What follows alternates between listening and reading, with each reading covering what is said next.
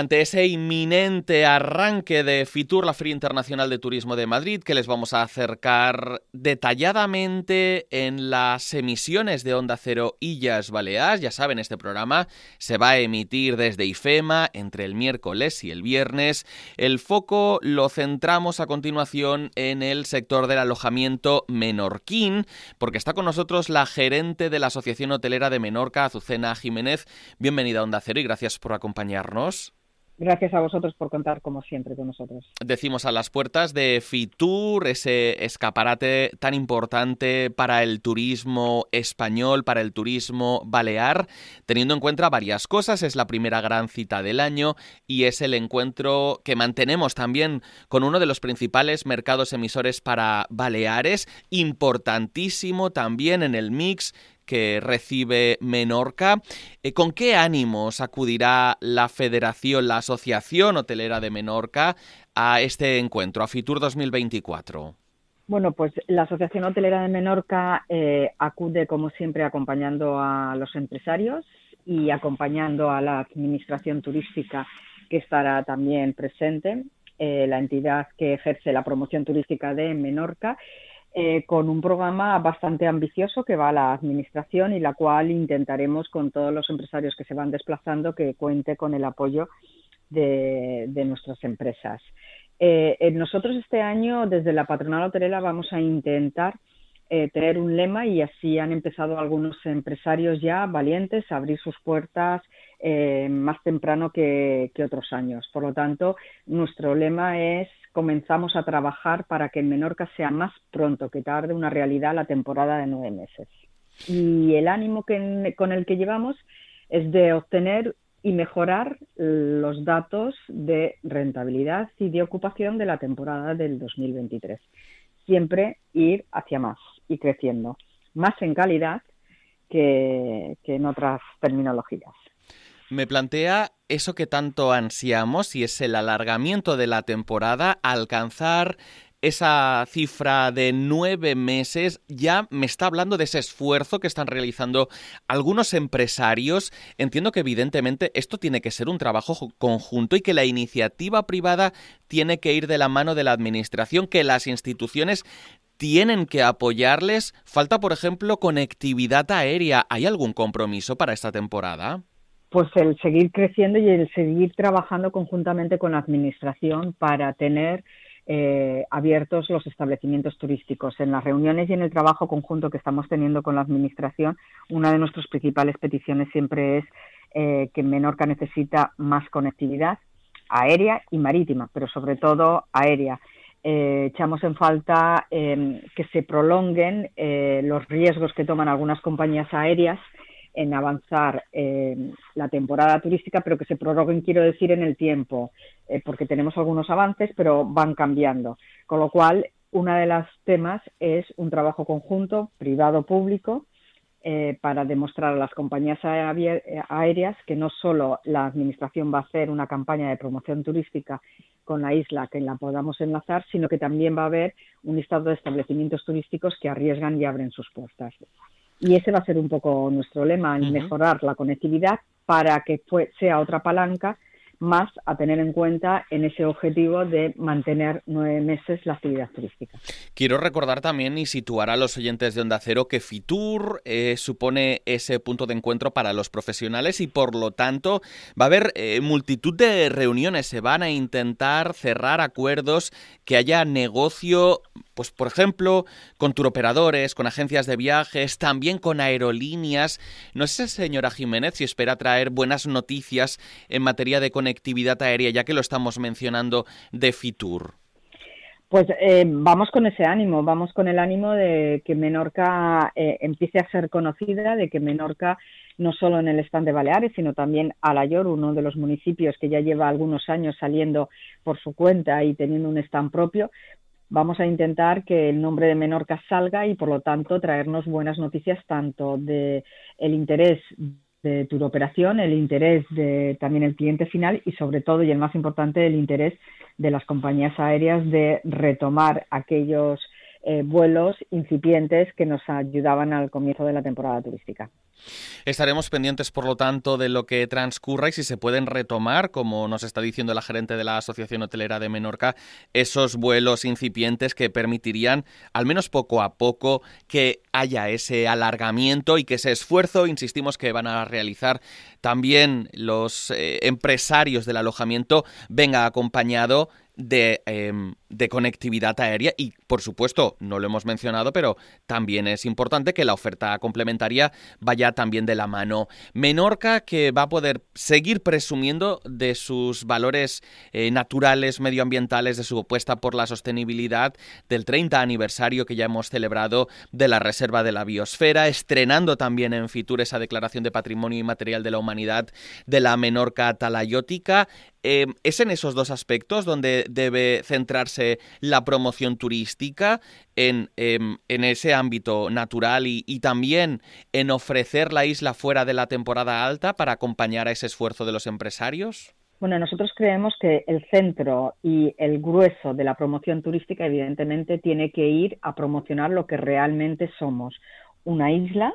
eh, rodeada de agua, por lo tanto, tanto la naturaleza, el mar, nuestras playas, tiene que ser el eje central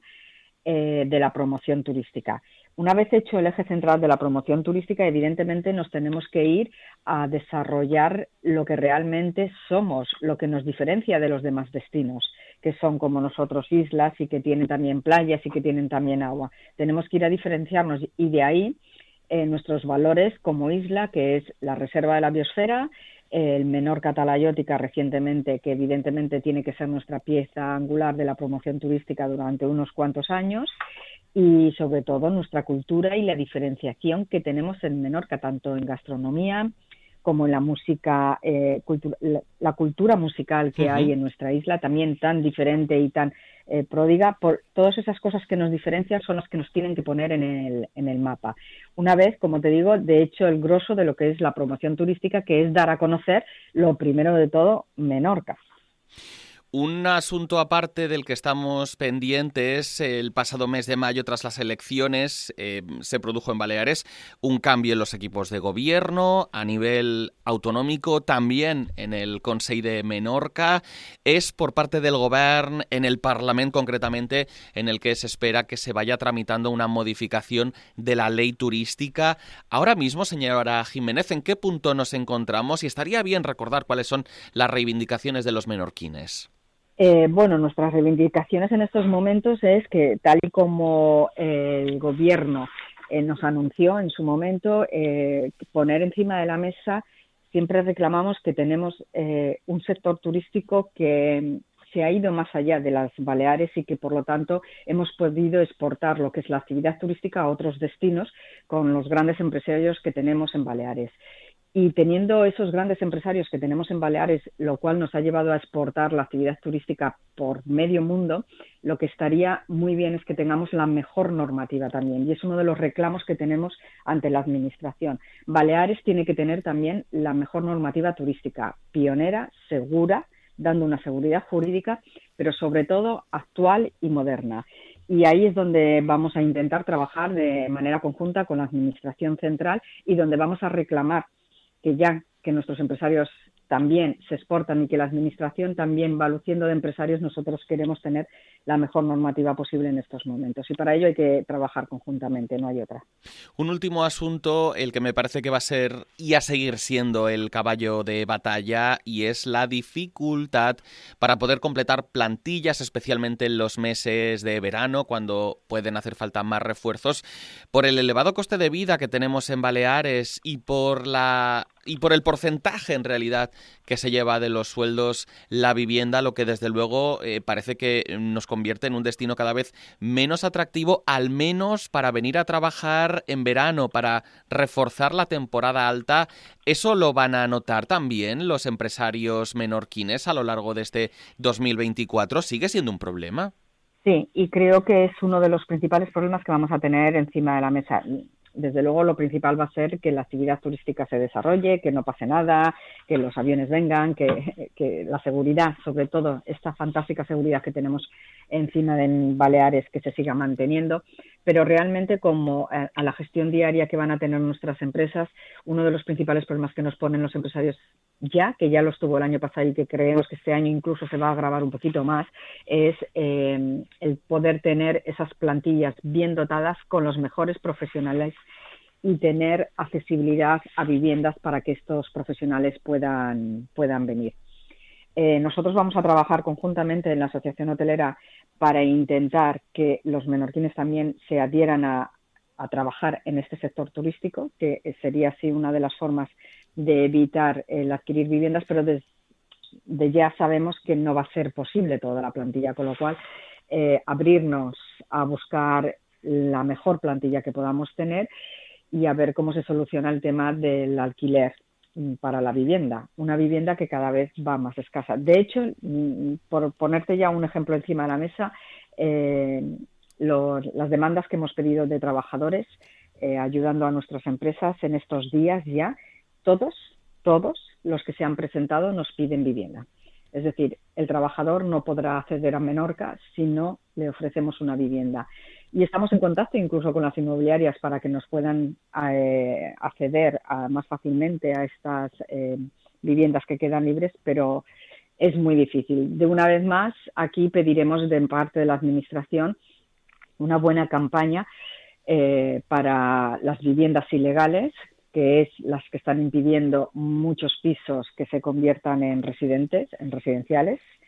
y una verdadera campaña y también una campaña de comunicación a, los menorquines de que no todo es turismo, que también tenemos que vivir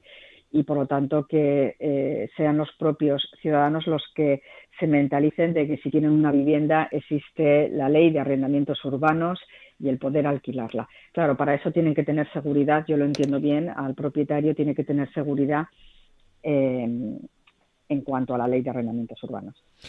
Ya lo han escuchado, eh, las demandas que hasta el momento están llegando a los empresarios menorquines para poder trabajar en verano, durante la temporada, por parte de no residentes, eh, vienen acompañadas de esa petición de contar con una vivienda para, para, poder residir en la isla. Son asuntos que también se van a seguir trasladando a la Administración, que seguirán ocupando parte de las entrevistas y de las tertulias que a lo largo de los próximos días les ofreceremos con empresarios, con la Administración, en Fitur, con los protagonistas absolutos de los próximos días y de los que también vamos a seguir, insisto, muy pendientes en toda la programación de Onda Cero Illas Baleas. Allí también estará una delegación menorquina y podremos hablar en Fitur con la Asociación Hotelera de Menorca. Hoy ha estado con nosotros su gerente Azucena Jiménez. Gracias. Muchísimas gracias.